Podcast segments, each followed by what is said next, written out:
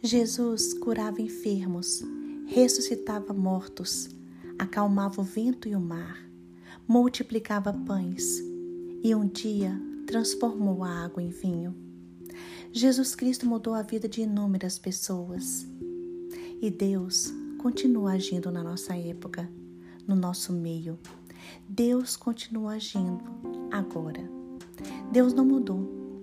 Ele continua sendo o mesmo e está à procura de pessoas cujos corações estão completamente nele.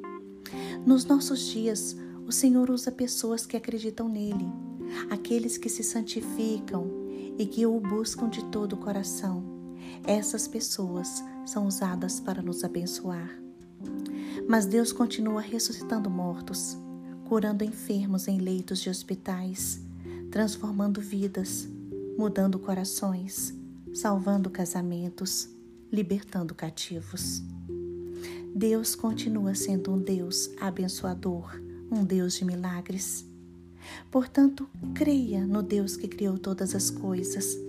Creia no Senhor. Creia que Ele tem todo o controle e que este Deus sustenta o universo na palma de suas mãos.